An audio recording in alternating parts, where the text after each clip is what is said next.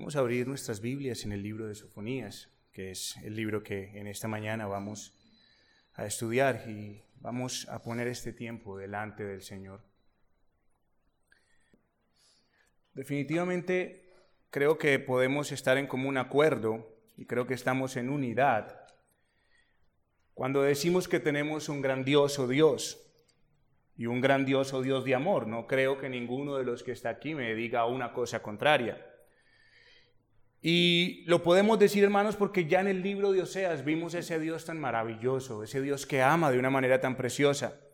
Sin embargo, hermanos, yo nunca voy a poder estar de acuerdo con el mal interpretado amor de un Dios que hoy se vende y se comercializa como una droga que adormece en medio de este evangelicalismo moderno. Un amor barato, un amor sin fundamento y al final, hermanos, es un amor sin esperanza. ¿Y por qué estoy diciendo todo esto? Lo digo, hermanos, debido a que en el libro de Sofonías nos es mostrado que la ira de un Dios justo se cierne sobre toda la tierra y dice que no va a quedar nada en el cielo, en la tierra y en el mar, pues todas las cosas serán consumidas. Hermanos, y si vemos entonces todo esto que va a pasar, entonces, al vernos a nosotros aquí sentados y saber, por lo que ya conocemos de la palabra del Señor, que habrán unos que serán guardados, solamente puede manifestar una cosa, que tenemos un Dios grandioso y magnífico que ama a su pueblo. Vamos entonces, hermanos, a seguir nuestro derrotero normal, vamos a ver el panorama y las particularidades de ese libro, vamos a ver el tema a propósito del libro y vamos entonces a ver el Evangelio desde el libro de Sofonías. Iniciemos entonces con el panorama y particularidades del libro. Vamos a mirar a su autor y el nombre del libro indica que el nombre del libro lo indica y es el profeta Sofonías. ¿Y qué es lo que nos quiere decir este nombre? ¿Qué indica el nombre de Sofonía, de Sofonías? Jehová esconde. Eso es lo que quiere decir el nombre del profeta. Jehová esconde. ¿Y esconde en qué? Esconde en el sentido de, de proteger y atesorar. Y si ustedes toman en cuenta esto, entonces si leyeron el libro van a empezar a poder hacer conexiones desde una vez con el significado del nombre de este profeta. Y después vamos a ver más adelante cómo hace gala con la obra de Dios a favor de su pueblo. Aunque nosotros en este libro tengamos algunas referencias a la genealogía del profeta, es una constante, hermanos, que nosotros no sepamos mucho acerca de las vidas de ellos. Hay una, hay una particularidad y es que según estas referencias podemos observar que este profeta, como hemos visto en los demás profetas, es el único que proviene de sangre, de sangre real. Viene del linaje real. Ahí tenemos claramente que es hijo de Cusi, hijo de Gedalías, hijo de Amarías, hijo de Ezequías, en días de Josías, hijo de Amón, rey de Judá. Así que había una familiaridad o había una cercanía entre el profeta Sofonías y el rey Josías. Bueno, de hecho, es como el, como el nieto, el bisnieto prácticamente de, de Ezequías, podríamos hablarlo de esa manera. Entonces, como podemos leer en esta referencia que les acabo de ver, Sofonías nació en un periodo malvado, en un periodo malvado cuando fue cuando reinó este malvado rey Manasés, más o menos entre el año 692 y 638 antes de Cristo tiempos que fueron muy malos para la nación y que esto lo podemos leer en Segunda de Reyes, capítulo 21. Prácticamente todo esto que nosotros estamos viendo aquí viene de aquellos escritos de los, de los reyes eh, y esto podemos entonces verlo. Él profetizó durante el reinado de Josías entre la caída de Nínive y el ataque que vendría de parte de Babilonia hacia ellos para llevarlos a la cautividad. Esto nos deja entonces poder colocar la profecía antes de las reformas que el rey Josías hizo. Sabemos que de ocho años fue que Josías empezó a reinar, ¿cierto? Él empezó a reinar muy joven y, su reina, y, después a los 18 años fue que fue encontrado el libro de la ley cuando se pusieron en marcha las reformas. Entonces, hermanos, esto fue más o menos en un tiempo anterior a las, a las reformas que empezó a hacer eh, Josías, pero que a través del mensaje de Sofonías alentó al rey precisamente para seguir haciendo estas reformas. Sofonías es el último de los profetas antes del exilio. Y es uno de los seis profetas que llevaron palabra de Dios a Judá. Y según referencias vistas en el escrito, ustedes y yo podríamos decir que su ministerio fue realizado en Jerusalén y es más o menos contemporáneo del profeta Jeremías. En el escrito, hermanos, después de pasar por su autor en el escrito, regresamos nuevamente al patrón utilizado en los otros profetas. ¿Qué hemos visto en el patrón utilizado en los demás profetas? Un anuncio de juicio por el pecado, ¿cierto? Un llamado al arrepentimiento y una maravillosa promesa de salvación y de restauración. Es importante ver que, hermano, que Sofonías representa el último mensaje de advertencia a Judá antes de la invasión babilónica. Y es por esto que cuando leemos Sofonías, vemos que son cosas que ya hemos escuchado en los demás profetas. Pero el profeta Sofonías es la última advertencia y de una forma u otra es un recordatorio de todo lo que ellos no quisieron escuchar desde tiempos antiguos. Por último, hermanos, para este panorama vamos a ver un bosquejo y es de manera sencilla. Podemos ver una primera parte que es la determinación del juicio de Dios. Luego podemos ver un llamado al arrepentimiento a Judá. Luego podemos ver que hay una condenación a las naciones gentiles. Como cuarto punto podemos ver un lamento pronunciado específicamente y particularmente a la, a la ciudad de Jerusalén. Y por último, el consuelo sobre el remanente fiel. Hermanos, vamos a ver un poco de un contexto histórico para que podamos desarrollar entonces este tema. El profeta, como les acabo de decir, está escribiendo no mucho después del reinado del perverso Manasés y Amón, que fue este periodo de tiempo en el cual ellos reinaron, fue un tiempo más o menos de 50 años. Entre 50 y 51 años fueron, fue el reinado de estos dos reyes.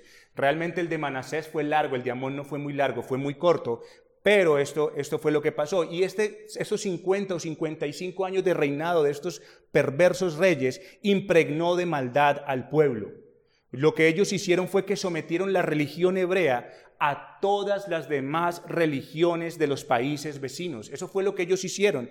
Entonces se vivía en un sincretismo religioso muy fuerte y toda la herencia de pecado que traían estas religiones, estas falsas religiones, y como les digo, que cualquier parecido con la, con la realidad es pura coincidencia, toda esta herencia de pecado, porque eso es lo que hacen las religiones paganas, traer una herencia de pecado, ahí no hay nada más. Esto pasó que esto se introdujo en medio del pueblo.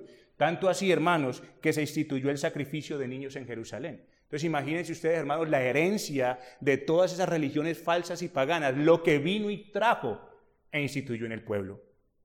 Allí es donde entra Josías, de tan solo ocho años, él inicia su reinado y este inicio, en el inicio del reinado de Josías, se seguía, seguía caracterizado por la maldad y apostasía del pueblo, porque el avivamiento no había llegado para desafiar toda esta maldad aún. Es en este momento que Sofonías inicia con la advertencia al pueblo del inminente juicio de Dios. Esa ira que había sido propiciada por el pecado del cual ellos no querían apartarse. Recordemos, hermanos, que ya Samaria había sido tomada y destruida por medio de los asirios, y esto debió haber sido para ellos un poderoso recordatorio del poder y de la justicia de Dios, pero para ellos no fue así. Al tener entonces Sofonías un tipo de acercamiento por el linaje y la familiaridad que pudieron tener él y Josías, estas profecías también fueron una base para las reformas que vendrían más tarde a manos del rey Josías. Y hermanos, es tremendo cómo Dios había levantado a estos seis profetas anteriores a hablarle a este pueblo de Judá. Y recordemos que uno de los profetas era pastor de ovejas. O sea, el Señor no discriminó, no puso, venga, yo tengo que escoger solamente a uno que sea inteligente, a uno que sea esto, esto. No, hermanos, el Señor no cambia. El Señor te cogió de lo vil y lo menospreciado aún de un pastor de ovejas, lo levantó para hablarle a este pueblo y ahora está levantando a uno que prácticamente se rodea y se pasea por la casa real. Hermano, porque el Señor no dejó a este pueblo sin advertencia. Por todo lugar le habló. Por todo lugar, hermano, por todo escondridijo, por todo lugar, ellos escucharon la palabra del Señor y por tanto ninguno tenía excusa delante de Dios. Pero hermanos, desafortunadamente esos 50 años de maldad e idolatría surtieron un gran efecto entre el pueblo de Judá. Y miren que eso no es diferente al día de hoy. ¿Cuántos de ustedes hoy luchan todavía con ese bagaje de 20, 10 y 15 años de falsas enseñanzas en una iglesia? ¿Ven que no es diferente? ¿Ven hermanos que sigue siendo lo mismo? Porque a pesar de todas las reformas que eh, Josías pudo haber establecido, estas cosas, estos 50 años de maldad, todo lo que se instituyó y toda esta herencia de pecado perduraba aún en el corazón de los hombres. Por tanto, la religión y la vida moral del pueblo no había sido sanada y seguía en grave estado. Estas reformas fueron hechas demasiado tarde y los propósitos de Dios entonces seguirían su curso. Vamos entonces, hermanos, ya después de esto, a, ir con el segundo punto, que es el tema y el propósito del libro.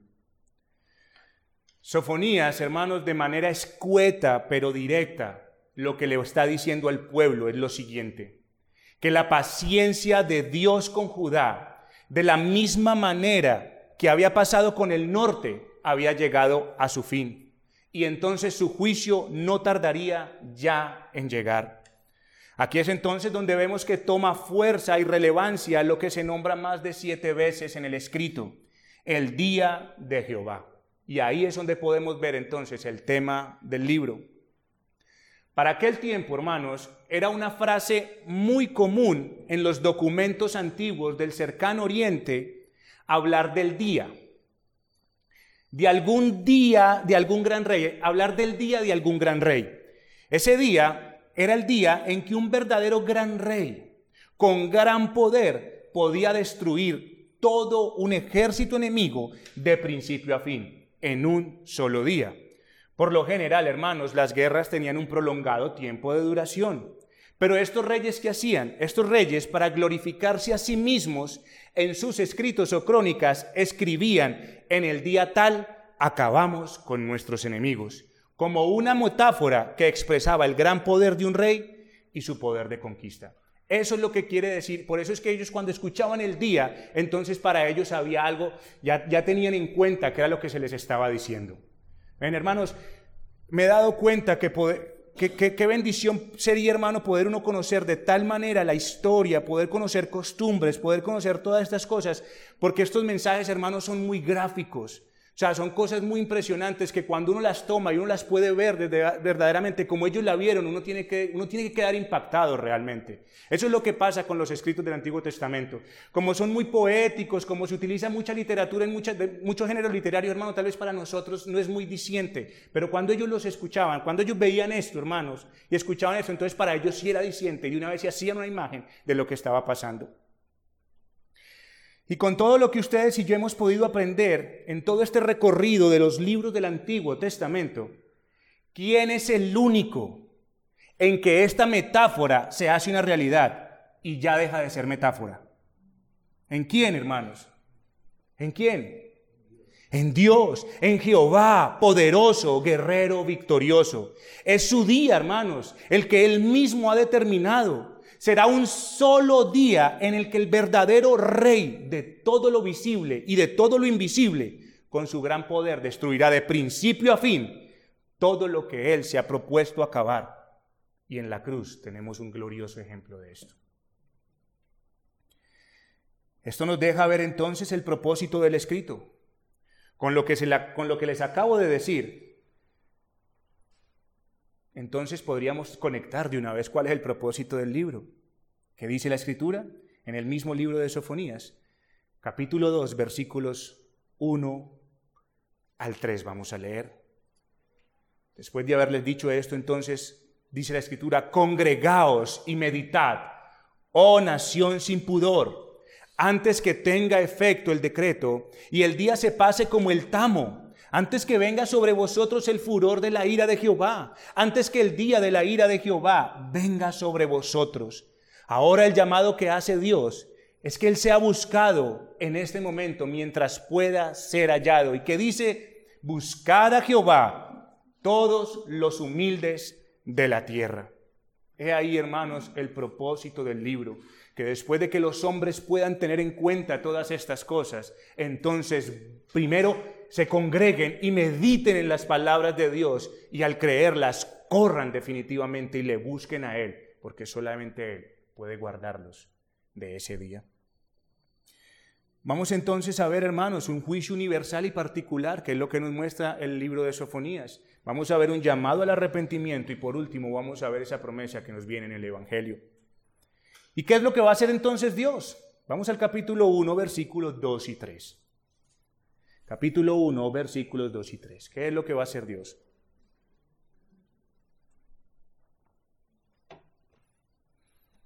Destruiré por completo todas las cosas de sobre la faz de la tierra, dice Jehová. Destruiré los hombres y las bestias, destruiré las aves del cielo y los peces del mar, y cortaré a los impíos, y raeré a los hombres de sobre la faz de la tierra, dice Jehová. Cuando leemos estas palabras, hermanos, ¿qué les evoca? ¿Qué les evoca esas palabras? Destrucción, pero ¿cuál destrucción evoca? ¿Recuerdan Génesis? ¿Recuerdan desde el principio?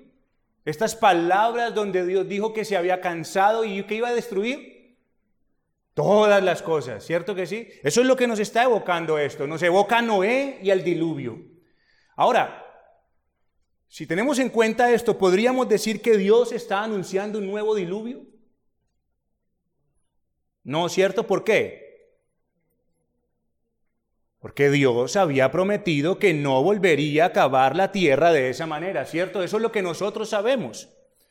Así pues, hermanos, lo que este lenguaje busca por medio del profeta Sofonías es que aquellos que oigan este mensaje sean impactados y presten la atención debida, porque lo que viene ahora de parte de Dios es de la, misma envergadura o mayor de lo que ocurrió en aquel tiempo. Y el pueblo no era ajeno a ese conocimiento. El pueblo no era ajeno a ese conocimiento, hermanos. El profeta Sofonías prácticamente les está hablando desde el principio, porque recuerden que él es el último que viene a traer esa advertencia y les está recordando todas las cosas. Aquí se toca, hermanos, Deuteronomio. Lo que pasa es que no alcanzamos a tener el tiempo, pero aquí se habla claramente de Deuteronomio. Un pueblo, hermanos, que en Éxodo, capítulo 19 y capítulo 24, después de que Moisés se presentó delante del Señor, él, Moisés le hablaba y les decía, esto es lo que Dios ha dicho. ¿Y qué respondía ese pueblo? Haremos todo lo que Dios nos ha dicho, porque ellos aceptaron el pacto que Dios hizo con ellos. Entonces, hermano, este pueblo era de, aquellos de boca ligera. Sí, vamos a hacer. Dios dijo, vamos a hacer, hágale. Pero desde el mismo momento, hermano, en que dijeron, vamos a hacer, empezaron a quebrantar ese pacto y dele, y dele, y dele. Y Sofonía les está recordando todas estas cosas, hermanos. Ahora sí, lo que viene para Judá es una invasión. O sea, si lo que viene para Judá es una invasión, ¿Qué es lo que se ha profetizado para ellos? ¿Por qué entonces Sofonías habla en términos universales, como en el diluvio? Recordemos, hermanos, que estos eventos, como lo hemos visto anteriormente, tienen un cumplimiento inmediato, que es la sombra de lo que ha de venir al final de los tiempos, y como lo vemos en el Nuevo Testamento, que tenemos gran explicación de estas cosas, entonces, hay un cumplimiento inmediato, porque después de la profecía de Sofonías, tiempo más, tiempo ya muy poquito después, es que viene el cautiverio de parte de los babilonios y es allí donde el Señor los destierra y los acaba. Pero también viene un cumplimiento futuro, hermanos, donde toda la tierra, hermanos, confesará y doblará sus rodillas delante del Señor, porque viene ese día. Y el, el Nuevo Testamento nos explica cómo va a ser llevado a cabo estas cosas. Pero también, hermanos, no solamente es un juicio particular a Jerusalén y a Judá, sino que es un juicio también universal para todas las naciones. Y ustedes podrían decirme, bueno, Melkin, ¿y por qué usted no es un poquito más ameno con este mensaje? Hermano Melkin, usted, pero es que, hermano Melkin, los profetas a toda hora dele y dele y dele con estas cosas. Hermano, y créanme una cosa, yo quiero confesarles algo. Cuando estuve estudiando el libro de Sofonías y queriendo redactar el mensaje, tuve dificultad en mi corazón. Porque hermanos, es prácticamente lo mismo. Es prácticamente lo que he venido hablando. Juicio, pecado, ¿cierto? Es el patrón que conocemos. Entonces yo decía, bueno, ¿y yo ahora qué les voy a decir? ¿Qué les podré llevar de nuevo? Uy, que, de verdad les ponga de pronto y les ponga a escuchar. Y tuve un, tuve un problema, una dificultad en mi corazón, hermanos, pero después me di cuenta definitivamente que el mensaje de Dios no cambia porque es el único mensaje que puede llamar a pecadores al arrepentimiento. Y Sofonías viene a recordar todo lo que Dios ya ha hablado a través de los demás profetas. Es bien característico que aquí Sofonías, aquí en Sofonías, damos por terminado ese ciclo de profetas que hablaron antes del exilio. Y lo he repetido ya varias veces, hermanos, por un, por un propósito. Y es el hecho de poder ver que es importante que Dios no habla porque sí.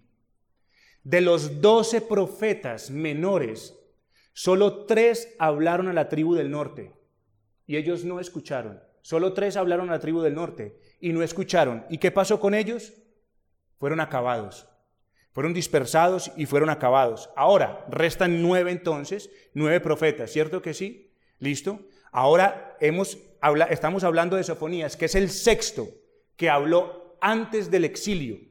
Seis profetas, hermanos, hablaron antes del exilio a Judá y tres hablaron después del exilio. La cuestión aquí, hermanos, es que Israel, la tribu del norte, a los tres que le enviaron, no los escuchó. Y Judá se le enviaron seis y tampoco les escucharon. No les sirvieron para nada las advertencias de Dios. ¿Por qué? Porque había un común denominador y de muchas maneras la escritura nos lo ha mostrado. Hemos visto cómo ellos tenían un pensamiento de Dios y aquí siguen con el mismo pensamiento, con otras palabras, Jehová no hará ni bien ni hará mal. Eso es lo que estaba pasando. El ejemplo no les sirvió, como nos lo dice el apóstol Pablo en Corintios. Esto fue para ustedes. Esto es para ustedes.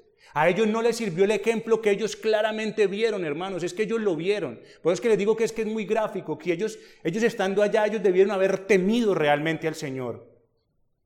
A nosotros nos toca hacer más esfuerzo y clamar al Señor que nos permita ver estas cosas como tenemos que verlas. Pero ellos lo vieron, ellos fueron testigos, hermano, de todo lo que pasó. Ellos vieron ese pueblo allá desolado, ellos vieron allá ese pueblo sin gentes, ellos vieron todas esas cosas. Y ellos debieron haberle servido de ejemplo lo que Dios les estaba diciendo pero no tomaron en cuenta las advertencias de Dios. Porque ¿qué pasaba? Reposados decían, Jehová no hará ni bien ni hará mal.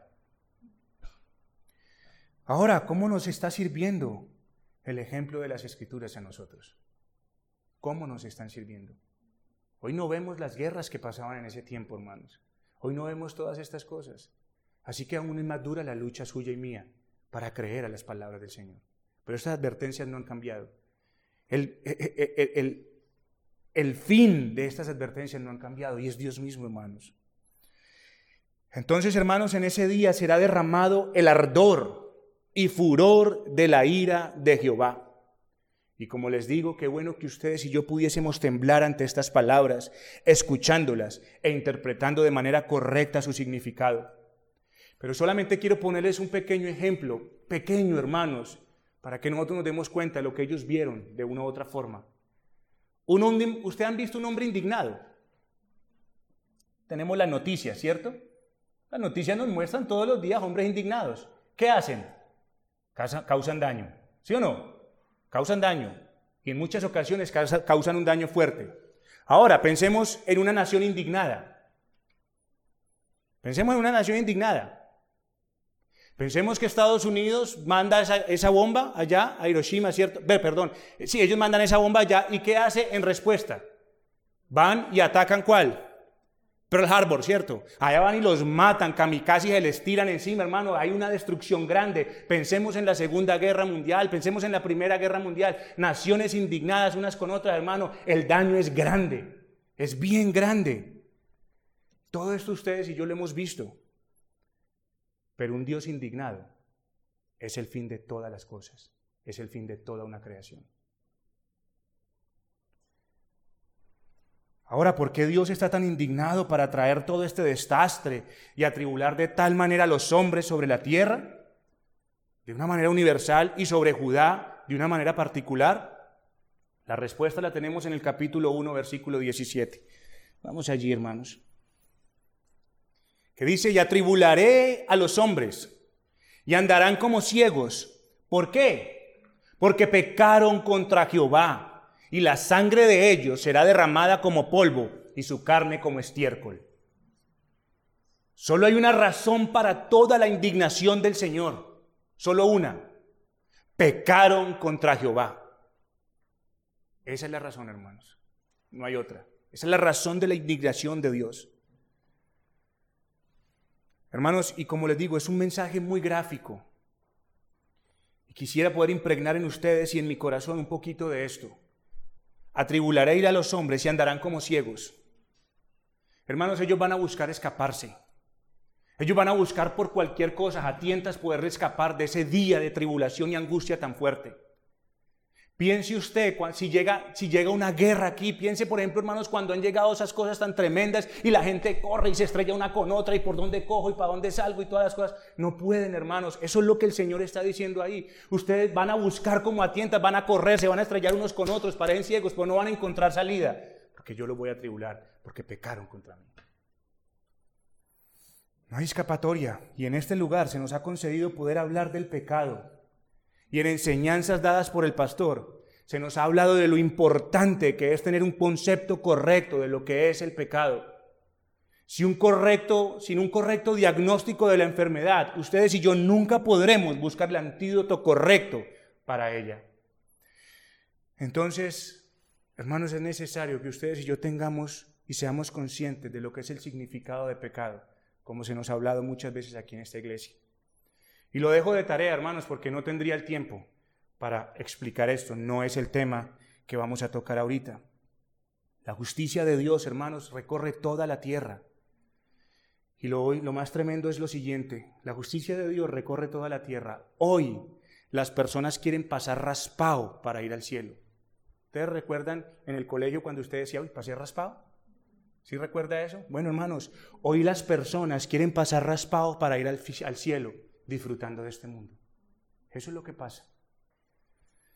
Ahora entonces, si eso es lo que está en el común denominador de las personas, preguntémonos, ¿nos conviene que venga el Señor Jesucristo hoy? ¿Nos conviene que hoy venga el Señor Jesucristo donde ya no habrá oportunidad para nadie más?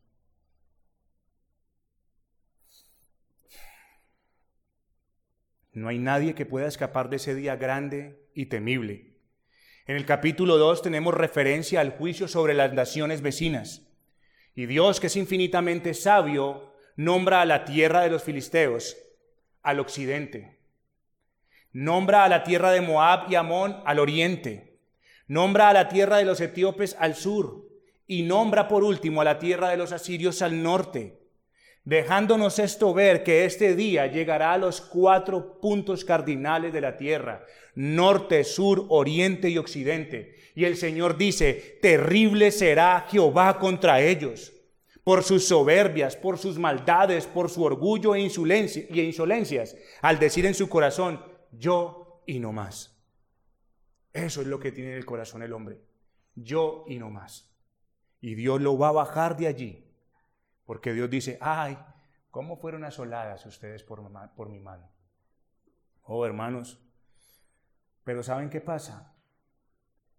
Oriente, occidente, norte, sur, en el centro, en el centro de esas cuatro se encontraba el reino del sur y su capital, Jerusalén, que no se escapa de esto, sino todo lo contrario Acontecerá en aquel tiempo que yo escudriñaré a Jerusalén con linterna. Es lo que el Señor dice. Uy, hermanos, más fuerte la cosa. ¿Sí ven? Tres profetas para Israel, arriba. Seis profetas acá. Escudriñaré en aquel día a Judá y a Jerusalén con linterna. Entonces, hermanos, ¿cuánto pesa que ustedes y yo hoy estemos siendo expuestos a la palabra del Señor? ¿Cuánto pesa? Para ellos fue lo mismo. Desde el año 13 de Josías, hijo de Amón, rey de Judá, hasta este día, que son 23 años, ha venido a mí palabra de Jehová y he hablado desde temprano y sin cesar, pero no oísteis. Jeremías 25, 3. ¿Qué de nosotros entonces, hermanos, con todos los privilegios que hemos recibido? ¿Qué de nosotros? ¿Cómo estamos respondiendo nosotros al Señor?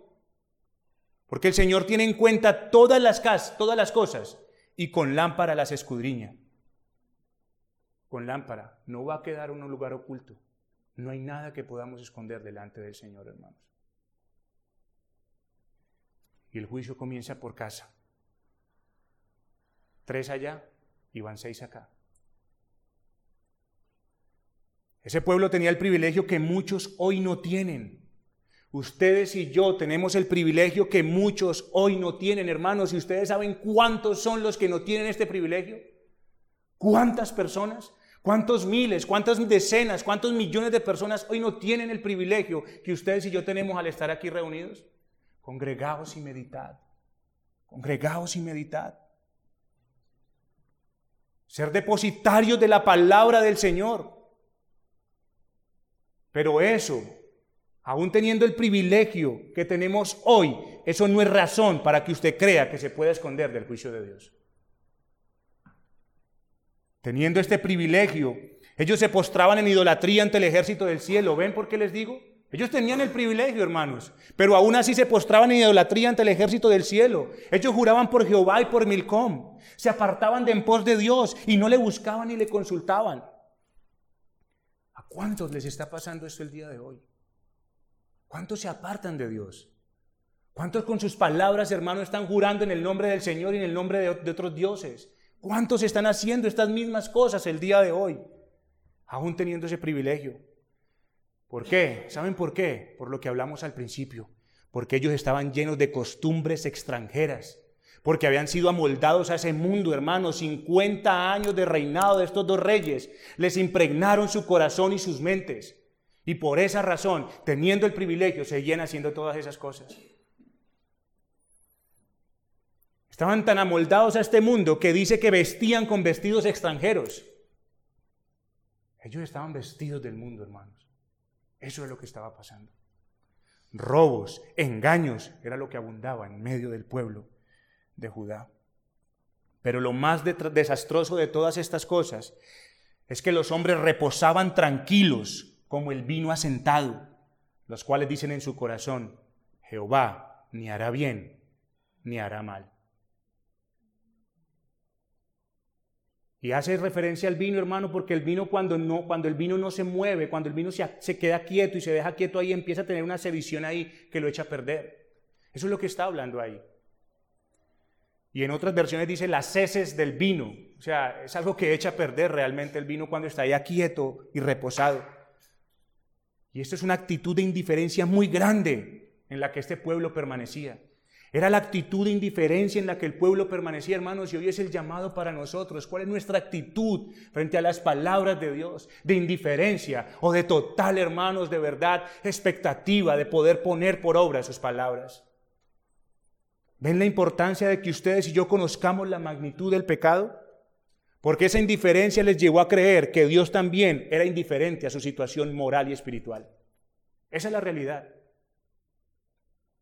Ellos pensaron que Jehová no hará ni bien ni mal. Ellos pensaban que Dios estaba en la misma situación que ellos. Ah, bueno, ya ellos, ellos verán qué hacen. No tengo problema con eso.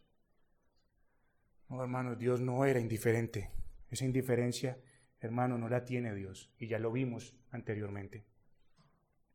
Pero una vez más, Dios, como lo ha dicho en estos últimos profetas, vuelve y le dice al pueblo, ustedes tienen ese pensamiento, pues bueno, yo les digo, calla, Calla en la presencia de Jehová el Señor, porque el día de Jehová está cercano, porque Jehová ha preparado sacrificio y ha dispuesto a sus convidados.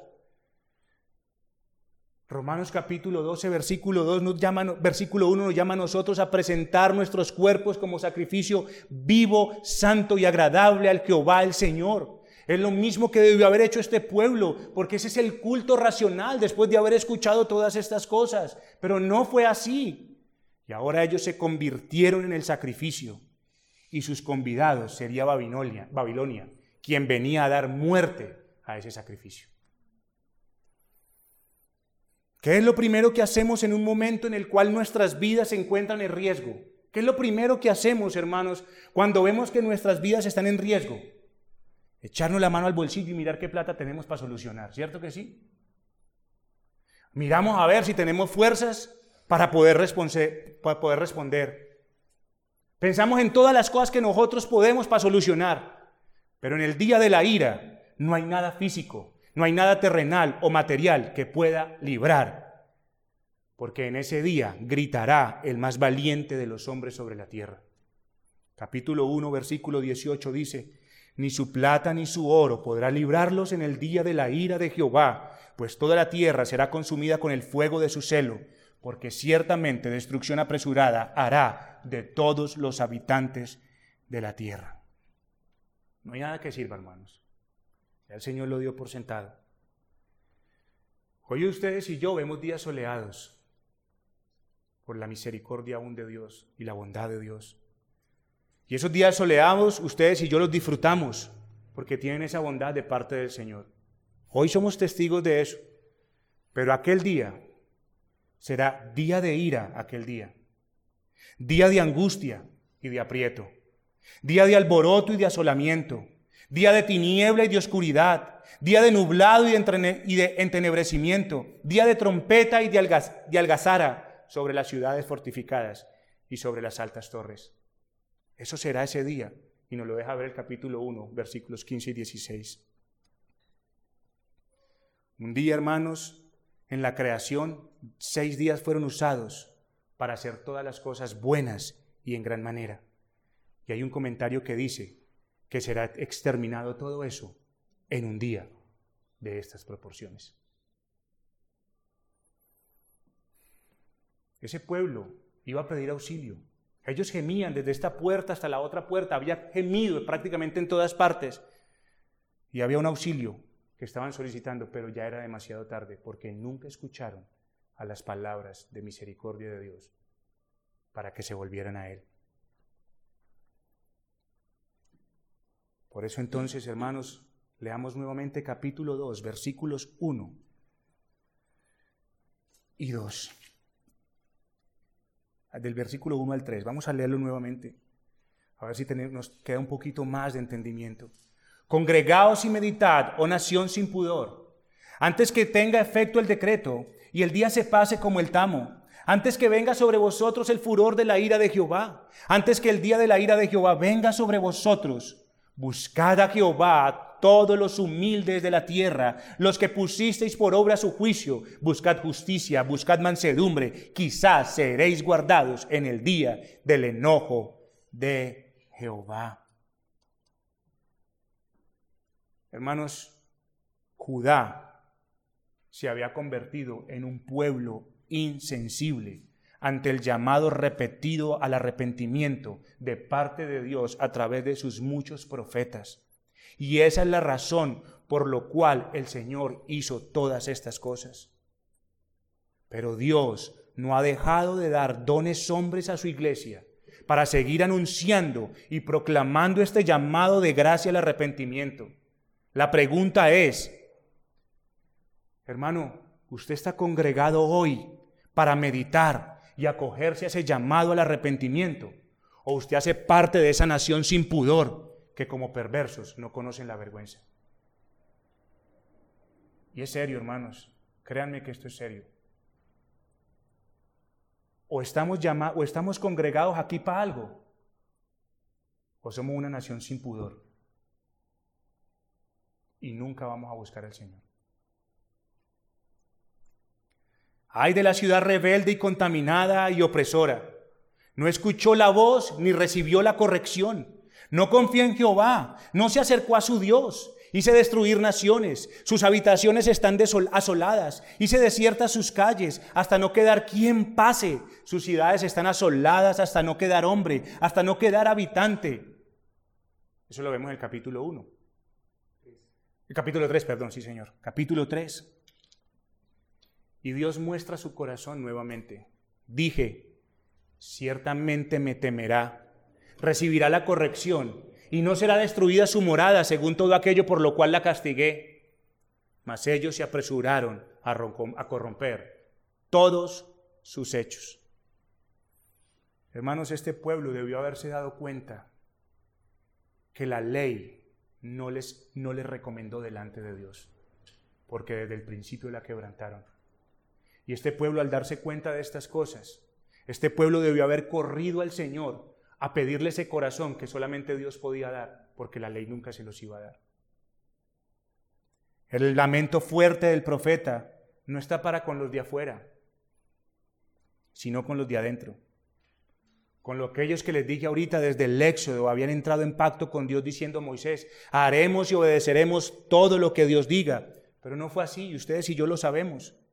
El Señor había establecido su residencia en aquella ciudad, hermanos. Dios había establecido su residencia en Judá y específicamente en Jerusalén. Allí estaba el templo. ¿Y qué pasaba? ¿Qué pasaba con esto? Sus habitantes tenían fácil acceso a Él, como muchos hoy y como en aquel tiempo tienen facilidad de acceso a esos lugares donde se practica adoración al Señor. Pero muchos se rehusan a acercarse a Él con una adoración correcta. Oh, hermanos, ¿hay facilidad de, tener acceso? Sí. Aquí no se le cierra la puerta a nadie. Pero la cuestión es, ¿cuál es la actitud de adoración que tenemos delante del Señor? Hagamos caso al llamado de arrepentimiento de parte de Dios hacia los hombres, porque es un gran regalo, hermanos, porque llegará el día, como llegó a la tribu del norte, y del sur donde los gemidos se oirían, pero ya sería demasiado tarde porque ya no hay quien los conteste. En aquel día los hombres huirán a las peñas para esconderse. ¿Ustedes recuerdan un poquito esto? Apocalipsis, ¿cierto? En aquel día los hombres huirán a las peñas para esconderse buscando refugio. ¿Y qué pasó? Al ver que no tenían refugio ni los escondían, ¿qué pidieron? que les cayera sobre ellos, para ver si de esa manera por lo menos se escondían de aquel día, de aquel furor, de aquel enojo. Pero no lo lograron, hermanos. ¿Cómo entonces podemos ser guardados, ustedes y yo, en el día del enojo de Jehová? ¿Hay algún búnker a prueba de este gran apocalipsis que ya viene y no va a tardar? ¿Hay algún búnker, hermanos? ¿Habrá algún lugar donde podamos escondernos y ni siquiera las peñas podrán hacerlo? La respuesta es sí. Hay un lugar donde Dios ha determinado guardar y proteger al remanente de Israel. Remanente de Israel. Recuerdan que al principio, en el primer punto, en el nombre del autor les dije qué significaba el nombre. Jehová esconde, ¿cierto? Pueden entonces conectar ¿dónde podremos ser guardados de aquel día del enojo de Jehová? Porque el nombre de Sofonías indica una confianza en el poder de Dios para esconder. Y esto es de proteger. ¿Proteger a quién? A sus adoradores en tiempo de peligro. Dios, hermanos, así mismo como determinó y decretó desde antes, de la, desde antes de la fundación del mundo traer este juicio sobre ese pueblo, Dios también determinó y tiene un escondite seguro, un protector seguro que tiene la capacidad de soportar toda la ira de un Dios indignado, furioso, santo, celoso y vengativo, como lo hemos conocido. Dios se proveyó de este glorioso protector de este glorioso escondite, de esa torre fuerte a la cual el justo corre y allí será guardado. Dios se proveyó de esto, hermanos. Dios es maravilloso, magnífico, es el Dios de los cielos.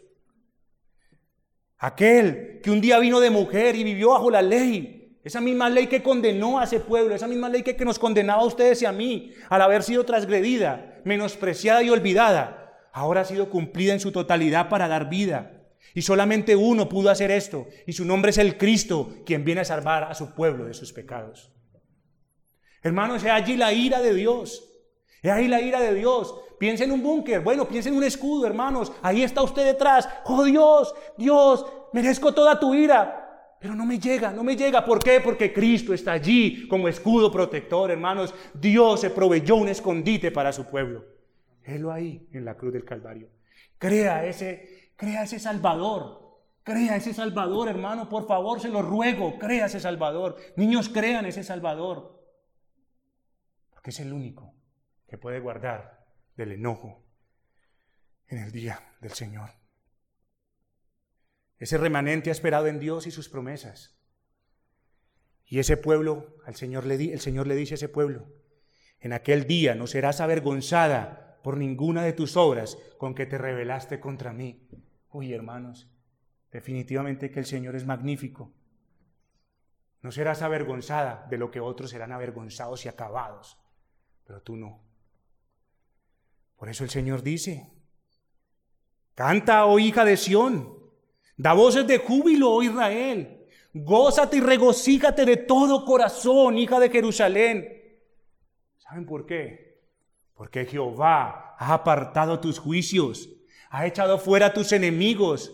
Jehová es rey de Israel en medio de ti. Nunca más verás el mal. Bendito sea mi Salvador, hermanos. ¿Saben por qué? Porque Él no solamente iba a destruir la tierra, Él iba a destruir todas aquellas cosas que habían apartado a Dios de los hombres, el haberse apartado de Él, jurar por este, jurar por esto, robo, engaño, mentira, todas las cosas iban a ser quitadas para que ese pueblo le adorara. Bendito sea el Señor. Un día de espanto y de juicio, pero un día de cántico. ¿Cómo puede ser esto posible? Bueno, hermanos, la misma mano hace tanto lo uno como lo otro. El Señor ha retirado sus juicios para con su pueblo. Ahora los ha purificado. Está en medio de ellos como guerrero victorioso. Y Sofonías exalta al Señor como poderoso para salvar. Y bajo ese fundamento del poder de Dios para salvar es que está la base de nuestro gozo. El gozo que tiene el remanente, porque tiene protección y puede confiar en que Dios obrará para restaurarlo completamente. Ahora pues, ninguna condenación hay para los que están en Cristo Jesús. Romanos capítulo 8, versículo 1. Por Él y solo en Él es que somos salvos de la ira. Dios en Cristo, hermano, no solamente viene para destruir esa tierra, sino que venía y vino para destruir todo aquello que se interponía entre su pueblo y Él.